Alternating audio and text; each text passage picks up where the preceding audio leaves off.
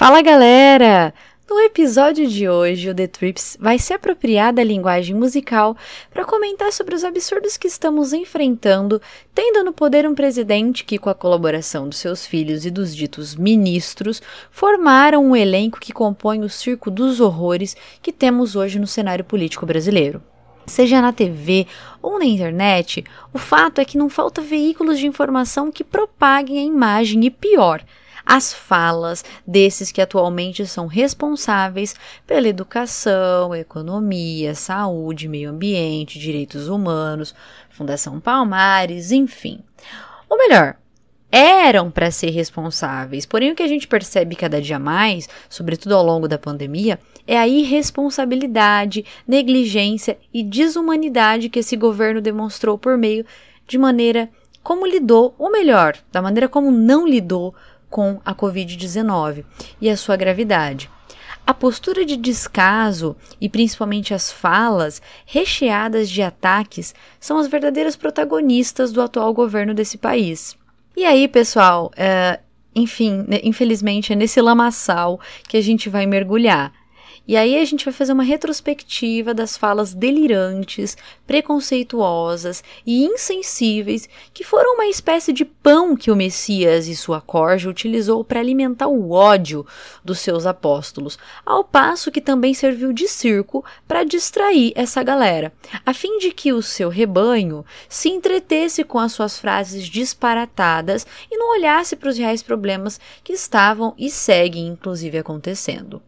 Bom, galera, e já que vamos falar de pão e circo, né, no governo Bolsonaro, Panis et Circenses é uma boa música para a gente fazer uma analogia com o que estamos vivenciando aqui no Brasil atualmente. Então, preparem-se para viajar no tempo, voltar a um passado um pouco mais distante, lá em 1968, e fazer algumas paradas num passado mais recente, que, enfim, né, nos últimos três anos. É penoso ouvir as atitudes que saíram da boca desses boçais? Com certeza. Mas pensem que, de certa forma, vocês também vão estar na companhia do Caetano, Gilberto Gil, dos Mutantes. Aí eu acho que esse percurso pode ficar um pouco mais agradável e menos indigesto, digamos. E é nesse amálgama de nostalgia e indignação que a gente dá início a mais uma viagem.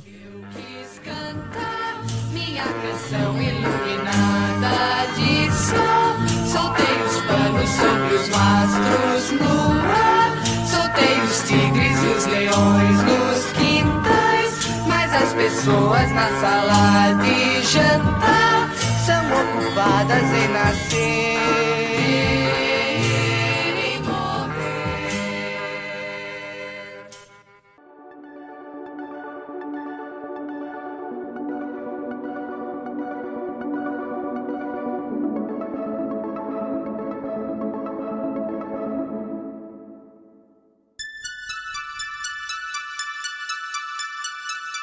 The Trip, The Trip o podcast para você viajar, viajar pelo mágico universo das múltiplas linguagens. linguagens.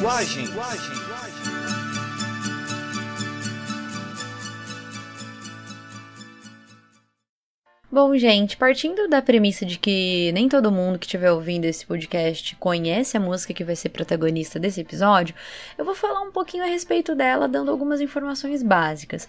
A canção Panis et Circenses ela é uma composição do Caetano e do Gilberto Gil e ela foi lançada em 1968 no disco Tropicalia ou Panis et Circenses e no disco Os Mutantes. No entanto, quem interpreta a música é o grupo Os Mutantes, que era formado pela Rita Lee e pelos irmãos Arnaldo Batista e Sérgio Batista. Essa música contou com o arranjo do maestro Rogério Duprá, que colaborou com o grupo tropicalista na produção do LP Tropicalia ou Panis et Circenses, que é considerado como um marco na história da música popular brasileira e primeiro álbum conceitual em forma de manifesto. Uh, esse álbum ele traz uma mistura de tipo vários ritmos brasileiros, baião, samba, tem marchinha e também conta com guitarras e teclados que dão, digamos assim, um, um toque mais pop, né? E acaba com que o ritmo brasileiro dialogue com esse universo. Ah, e um dos aspectos que eu mais acho incrível nessa obra é que os artistas criaram canções que se assemelham à linguagem visual cinematográfica. Por exemplo, músicas como Domingo no Parque, do Gil, Alegria, Alegria do Caetano, e nessa que a gente vai colocar aqui no, no podcast, o Panis et Circenses, nos permitem construir imagens das cenas que são narradas por meio dos versos, estrofes e instrumentos que compõem essas canções. É muito incrível. Bom, galera, e os temas que eles abordam nesse álbum, na maioria das vezes, vão estar tá atrelados a questionamentos quanto ao comportamento burguês da auto-intitulada família tradicional brasileira. E é importante salientar que Panis et Circenses é feita no contexto político ditatorial no Brasil. E agora sim, vamos para a parte que mais me interessa, que é a interpretação que a gente pode extrair da música. Bora lá!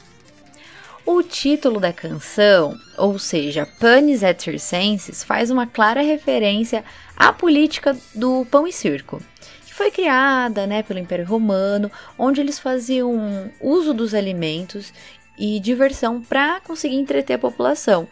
Porque dessa maneira o governo ficava livre, né, tipo de boinha, para fazer o que eles bem entendessem. Grosso modo, né, é isso aí. Essa música é a terceira faixa do disco, que acaba fazendo uma memorável crítica à família burguesa da época, que não se importava, tipo, não estava nem aí com as atrocidades que estavam acontecendo durante a ditadura. Ou seja, eles preferiam se entreter com seus programas de rádio, com seus fartos banquetes, do que olhar e encarar o que de fato estava acontecendo no Brasil. Então, por exemplo, enquanto nas ruas estava rolando confrontos com as forças policiais, que eram representativas da ditadura em vigência, a música faz menção às pessoas dessas famílias que ficavam confortáveis dentro das suas bolhas sociais, nas suas casas, apenas preocupadas com o seu hum, jantar. E assim, Lembra do lance da construção imagética na música que eu mencionei anteriormente? Então, essa canção, ela tem como pano de fundo, digamos assim, a realização de um jantar, que a gente percebe não só na letra, mas também na sonoridade. Tipo, dá para ouvir o barulho das pessoas sentadas na mesa durante uma refeição, o ruído dos talheres, as falas como, por exemplo, "Me passa a salada, por favor, o pão, por favor". E ao fundo dá para ouvir a tradicional valsa Danúbio Azul, reforçando a imagem da, dessa família burguesa, a sua preferência pelo que é estrangeiro, né? E outros costumes, enfim. E aí, galera, os versos que dizem mas as pessoas na sala de jantar são ocupadas em nascer e morrer. São repetidos três vezes no final, né, de maneira bem frenética, assim, enfatizando o tipo de preocupação e da acomodação dessas famílias, satirizando também essa comunidade deles e o conservadorismo, né, perdão, desse modo de viver familiar, além, é claro, de evidenciar a alienação burguesa. Só que assim, o grande barato das músicas desse álbum, né, para mim, o que me deixa assim mais apaixonada por esse disco, são as figuras de linguagem, principalmente o uso da metáfora, que deixa as letras super ricas. É, esse sentido figurado das palavras dá um ar muito mais sofisticado para as letras, tipo, elas criticam a ditadura sem ser de maneira explícita. Nossa, eu gosto muito disso. E Panis et Circenses trabalha muito bem com as metáforas. De início, dá a impressão que elas não mantêm nenhuma relação entre si. Só que no decorrer da canção, elas se encaixam, né? Tipo, elas vão ganhando sentido. E aí elas apresentam um ponto em comum que a gente pode entender como, um, digamos, um possível desejo reprimido de transformação. No entanto, galera, todas as tentativas de rompimento dessa ordem cotidiana, elas acabam sendo abafadas fazendo com que a transformação seja apenas algo realizado, tipo no plano das idealizações. E sobre isso, um dos estudiosos da Tropicália, né, o Celso Favareto, ele diz o seguinte: A música contrapõe o desejo de libertação ao ritual da sala de jantar, no qual imagens surreais como matar alguém em pleno centro da cidade ou soltar tigres e leões no quintal ligadas ao sonho, se opõem à monotonia nascer e morrer. Ou seja, Panis et Circenses expressa a vontade de querer romper esse cerco familiar burguês, e é onde a rotina do cotidiano entra em conflito com a liberdade daqueles que tentam quebrar esses modelos pré-estabelecidos. E como a música retrata um período duro, né, de muitas perdas, tortura, silenciamentos e opressão, ela não tem um final feliz. E as cenas repletas de fantasias acabam apenas mostrando pra gente que as mudanças, elas ficaram apenas na promessa, na idealização, um sonho. E no final, tudo acaba retornando ao estado inicial de apenas um desejo de transformação.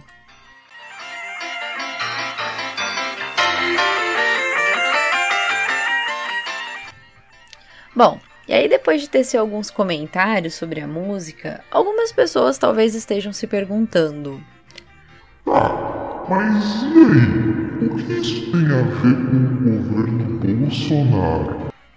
E eu digo muita coisa. Vamos pensar aqui. Primeiramente, vamos levar em consideração o contexto histórico em que a música foi concebida. Panis et Circenses foi criada em meio à ditadura, que por sinal Bolsonaro demonstra muita simpatia, inclusive até já exaltou o torturador brilhante Ustra. Ustra no céu e Trump na terra.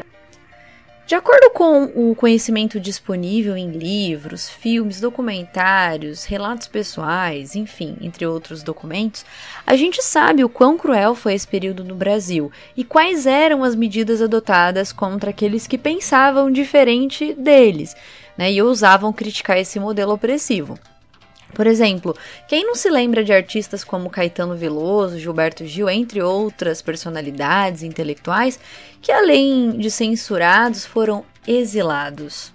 Hoje, o cenário não é diferente, né, gente? Desde 2018, intelectuais como a antropóloga, professora universitária e documentarista Débora Diniz, é, como o jornalista, professor universitário e político Jean Willis e a filósofa, artista plástica, professora universitária e escritora Marcia Tiburi são alguns dos nomes que tiveram que deixar o Brasil por serem perseguidos e terem a sua vida e a da sua família ameaçada.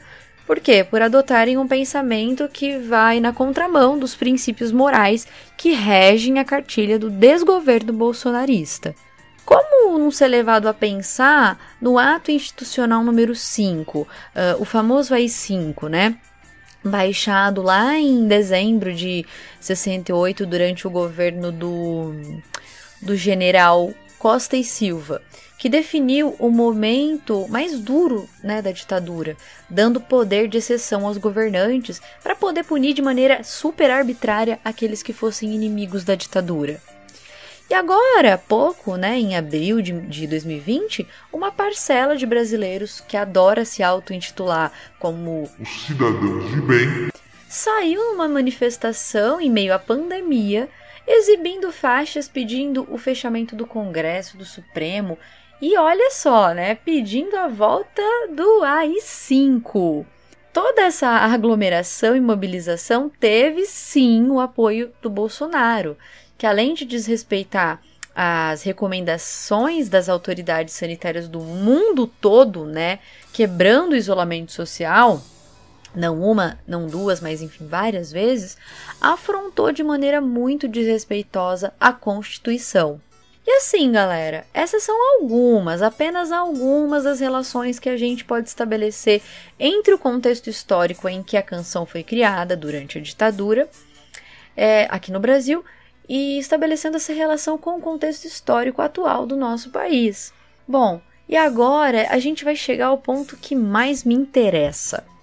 As falas do Bolsonaro e sua corja que serviram e continuam servindo de pão e circo para os seus fiéis eleitores, que adoram ligar a TV, o celular, o computador e se deliciar com as aberrações que saem da boca desse político inescrupuloso. No meu ponto de vista, olhando para o Brasil atual, as pessoas na sala de jantar ocupadas em nascer e morrer, que são descritas né, na letra da música Panis et Circenses, são aqueles, aqueles brasileiros em vários espaços públicos e privados que estão muito ocupados em ler e compartilhar desinformações veiculadas via WhatsApp, que se deleitam com as manchetes polêmicas, acabam super satisfazendo seu ego e o seu desejo mais íntimo.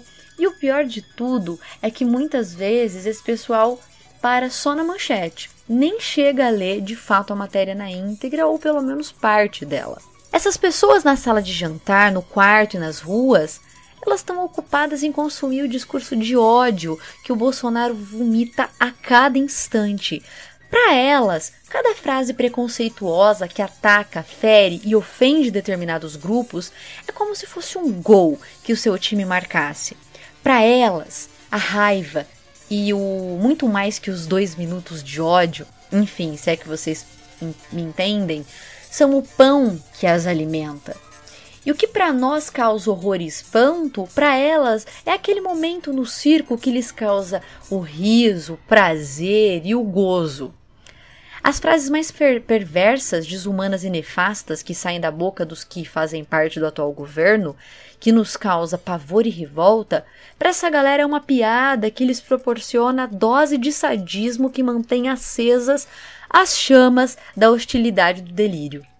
E enquanto na música, lá em 68, aqueles que queriam mudar o cenário político e acordar a família tradicional brasileira, cantando né, canções iluminadas de sol, soltando tigres e os leões nos quintais, nós aqui em 2021, que enxergamos o caos que a gente está vivendo e as barbaridades desse governo, também tentamos mudar essa realidade sei lá, produzindo música, poema e outros tantos conteúdos por aí que denunciam, né, sem nenhuma metáfora, não, né, da, da maneira mais simples, objetiva e direta possível, a catástrofe que assola o Brasil.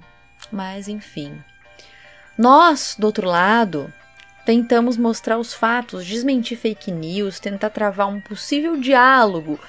Mas essa camada da sociedade, essas pessoas cegas e surdas que só sabem endeusar e defender esse mito de Araque estão muito ocupadas recebendo sua lavagem cerebral diária. Essas pessoas estão bastante ocupadas em encontrar desculpas que livrem a barra do seu presidente de estimação. Elas estão ocupadas em fazer o esforço de acreditar que ele realmente acabou com a corrupção, que foi por ele que receberam auxílio no valor de 600 reais. Elas estão muito ocupadas em acreditar que ele lutou com todas as suas forças para enfrentarmos a pandemia e que ele ter provocado aglomerações durante esse período foi algo absolutamente aceitável. Assim como foi normal ele e a sua esposa fazerem uma exposição dos seus trajes de posse enquanto o Brasil registrava quase 178 mil mortes. Essas pessoas estão super ocupadas em fazer o exercício de acreditar nas palavras do seu presidente, quem disse que foi o Drauzio Varela que minimizou a pandemia. Ele não. Estão ocupadas em acreditar que a cloroquina é o remédio milagroso. Ocupadas em encontrar as desculpas mais esfarrapadas para defender o ocorrido no Capitólio e Donald Trump, porque afinal de contas, Trump é o ídolo do Messias e das suas crias. Essas pessoas estão muito, muito ocupadas em acreditar nas palavras do tal pastor Davi Góes, quem disse que a Coronavac possui HIV dentro e causa câncer. Isso sem contar da galera que fala que né, vai implantar um chip em cada um de nós. Essas pessoas estão com as suas mentes completamente ocupadas, passando a maior parte do tempo criticando Lula, Dilma, o PT nas redes sociais, ocupadas em digitar em caixa alta, todas raivosas, as suas frases prontas e vazias de argumentação, com os clássicos Vai pra Cuba! Vai pra Venezuela, seu comunista, seu petista! Ladrão, acabou a mamata! Essas pessoas estão demasiado ocupadas em proteger o seu presidente, que não passa de um meme, como descreveu Paulo Sérgio Guerreiros no seu livro A Eleição de um Meme. Sim, Bolsonaro é um meme. É uma piada pronta e de muito, muito mau gosto, que conseguiu unir palavras ligadas à pátria, religião e armas e ganhou o coração das pessoas mais hipócritas desse país, que colocaram no poder alguém que realiza seus sonhos mais secretos e perversos, sonhos que hoje elas veem sendo concretizados por esse que tá, a cada dia que passa, afundando o Brasil o Brasil que elas estão ajudando a afundar, porque muitos, tomados pelo seu orgulho, não são humildes o suficiente para reconhecer que erraram ao votar nesse pulha. E munidas de mentira, ignorância, estupidez e ódio, elas continuam ruminando Bolsonaro 2022. Porque, como já disse, para muitos bolsonaristas, a política se tornou um jogo de futebol e eles vão torcer até o fim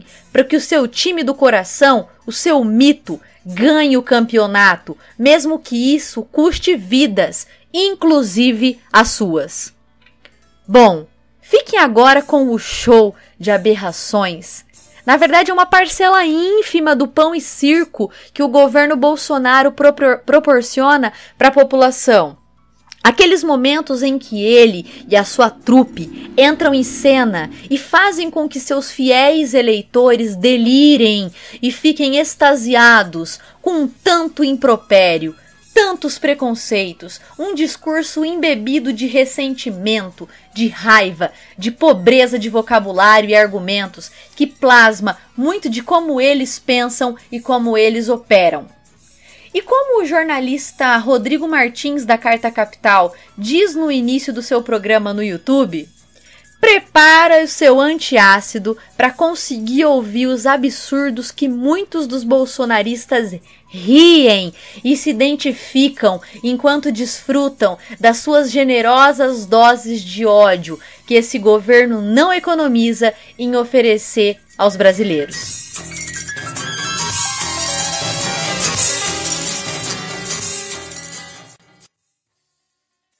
Falas da ministra da Mulher, da Família e dos Direitos Humanos, Damares. Menino veste azul e menina veste rosa!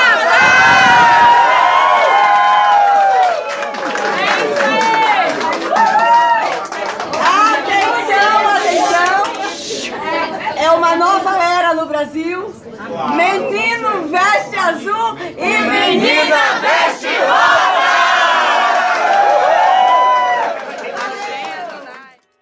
O Frozen, a princesa Aurora, ela vai voltar para acordar a Branca de Neve. O desenho Frozen eu assisti, ele é um desenho bonito. Eu até cantei muita música. Livre estou, livre estou. Por que, que ela termina sozinha no castelo de areia? De gelo. Porque ela é lésbica.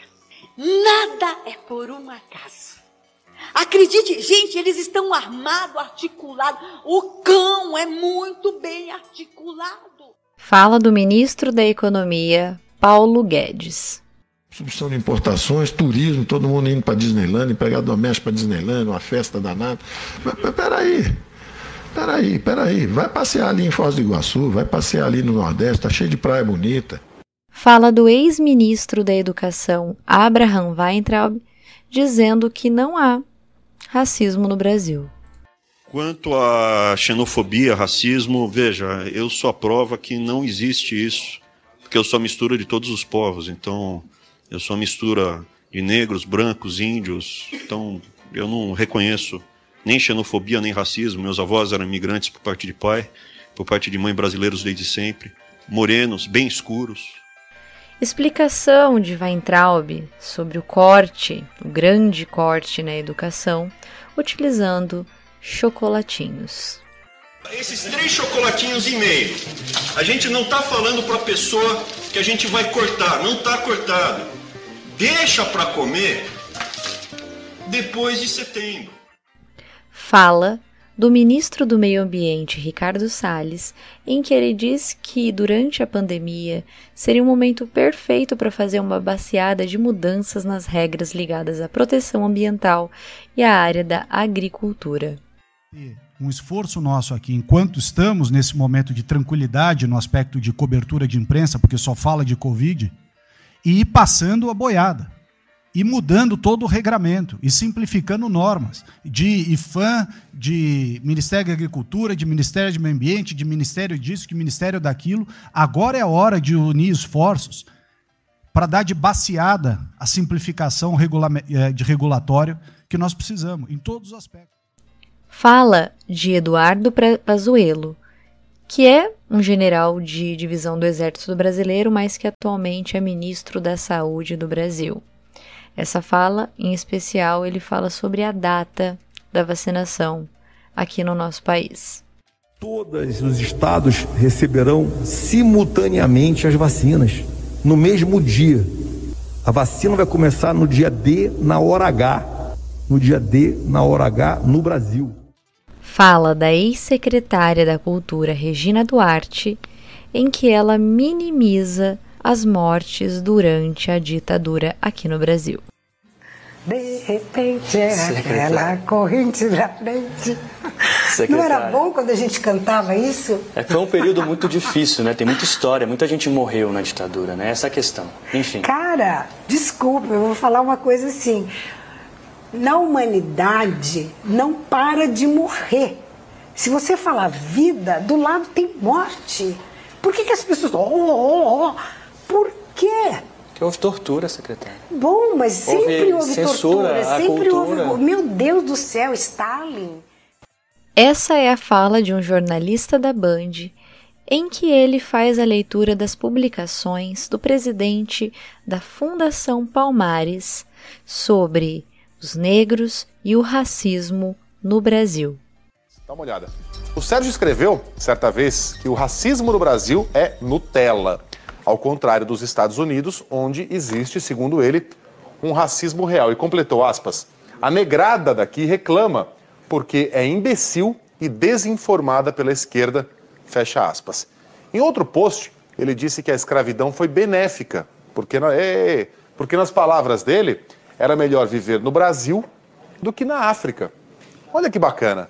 Você está lá de boas na sua tribo na África, você é retirado à força apanha, é vendido para trabalhar na lavoura de café aqui no Brasil. Isso foi uma coisa ótima para você. Parabéns, né? De acordo com o Pô, que sorte que, que eu tive de ser capturado, trazido num navio negreiro cheio de ratos, cheio de dejeto humano.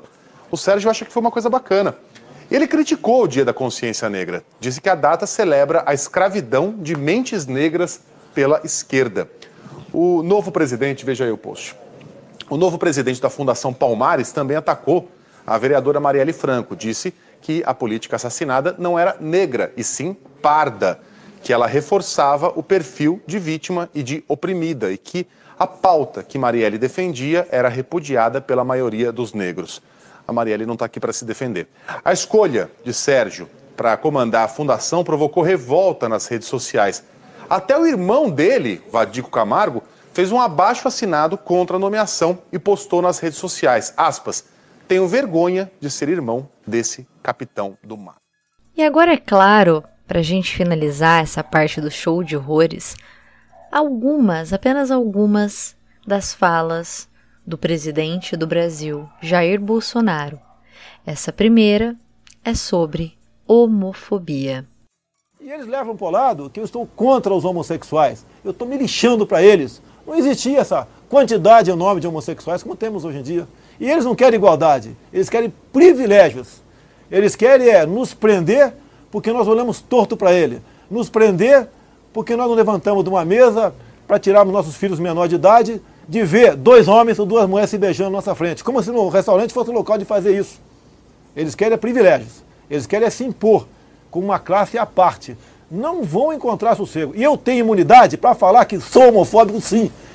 Nesse fragmento, Bolsonaro deixa explícita sua simpatia por tortura, por golpe, por guerra civil, armas e morte. Eu sou favorável à tortura, tu sabe disso. E o povo é favorável a isso também. Se você fosse hoje o presidente da República, você fecharia o Congresso Nacional? Não há a menor dúvida, daria golpe no, no, no mesmo dia. No mesmo dia. Não funciona. E tenho certeza que pelo menos 90% da população ia fazer festa e bater pau. Não vai falar em ditadura militar aqui. Só, só desapareceram 282. A maioria marginais, assaltantes de bancos, sequestradores. E onde Só no Carnaval de São Paulo, em 20 anos de, de regime militar, só no Carnaval de São Paulo, o último morreu mais de 300. Mas essa imagem não é a imagem que a população tem, né? Desculpa, né? Através do voto, você não vai mudar nada nesse país. Tá? Nada, absolutamente nada. Você só vai mudar, infelizmente, quando um dia nós partimos para uma guerra civil aqui dentro. Né? E fazendo um trabalho que o regime militar não fez, matando os 30 mil. Começando com o FHC. Não deixar para fora, não. Matando. Se vai morrer alguns inocentes. E nessa mesma onda, exaltando torturador. E pela inocência das crianças em sala de aula que o PT nunca teve. Contra o comunismo, pela nossa liberdade. Contra o Fórum de São Paulo, pela memória do coronel Carlos Alberto Brilhante Ustra, o pavor de Dilma Rousseff.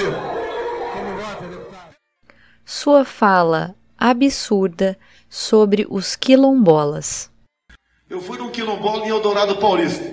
Olha, o, o afrodescendente mais leve lá pesava sete arrobas. Não fazem nada. Eu acho que nem para procriadores serve mais. Sua fala inconcebível sobre estupro. Eu sou estuprador agora. Olha, jamais estuprar você que você não merece. Olha, eu espero que não. Se é esse o papo, dá, eu te dou outra. Dá que eu te dou outra. Dá que eu te dou outra. Dá que eu te dou outra.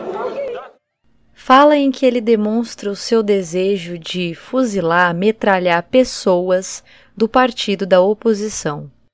Vamos fuzilar a petralhada aqui do Acre, hein? Vamos botar esses picareta pra correr do Acre. Já que eles gostam tanto da Venezuela, essa turma tem que ir pra lá. Só que lá não tem nem mortadela, hein, galera? Fala em que ele demonstra seu desprezo pelos grupos minoritários. Vamos fazer o Brasil para as maiorias! As minorias têm que se curvar as maiorias! A lei deve existir para defender as maiorias! As minorias se adequam ou simplesmente desaparecem! E agora, para finalizar, as falas de Jair Messias Bolsonaro, atual presidente do Brasil, sobre a Covid-19. Tem a questão do coronavírus também, que, no meu entender, está sendo superdimensionado o poder é, destruidor desse, desse vírus. Obviamente, temos no momento uma crise, uma pequena crise, né? Um, no meu entender, é muito mais fantasia a questão do coronavírus, que não é isso tudo que a grande mídia propala ou propaga pelo mundo todo.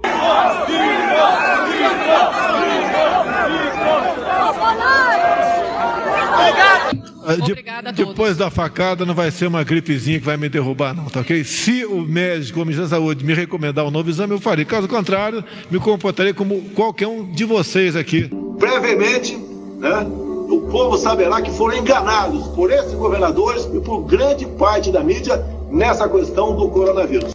No meu caso particular, pelo meu histórico de atleta, caso fosse contaminado pelo vírus, não precisaria me preocupar nada sentiria ou seria, quando muito, acometido de uma gripezinha ou resfriadinho.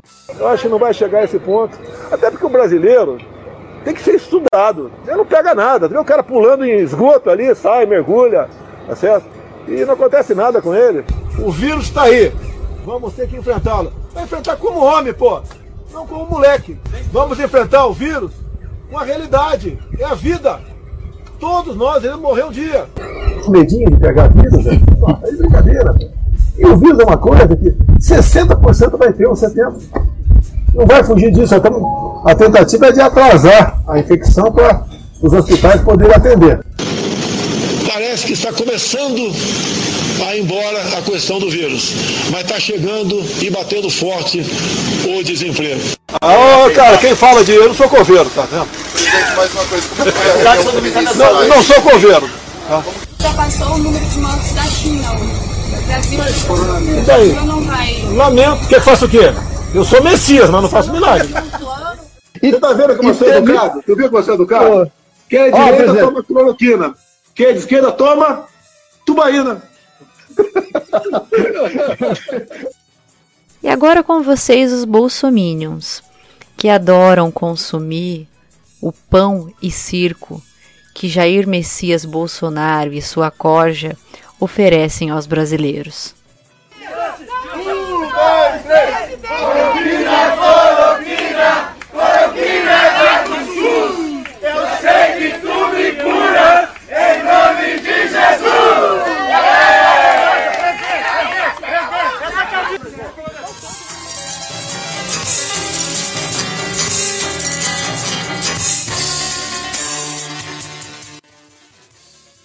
Essas são apenas algumas falas de algumas figuras que compõem esse grupo de políticos que passaram ou ainda fazem parte do Ministério da Educação, da Saúde, do Meio Ambiente, da Economia, dos Direitos Humanos, da Secretaria da Cultura, da Fundação dos Palmares e, claro, o atual presidente do Brasil.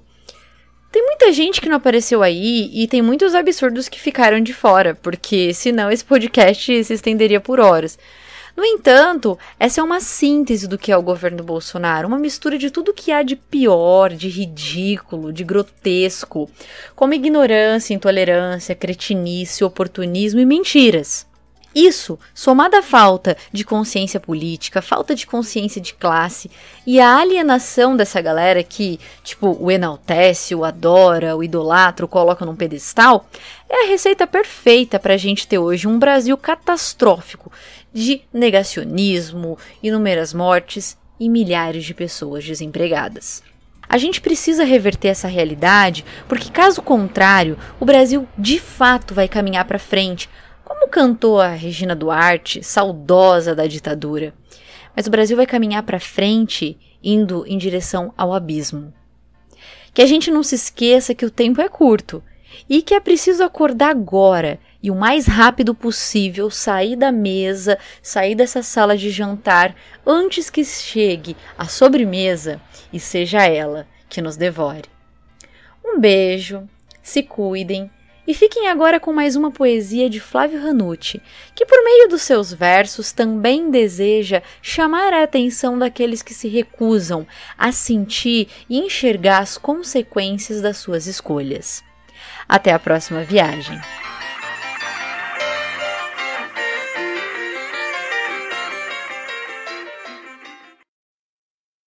Fim da corrupção e 89 mil na minha mão. Meus filhos não são mais problema, não tem mais investigação. Vamos falar de turismo, vamos negligenciar a Amazônia, vamos fazer aglomeração. Venham prestigiar a inauguração.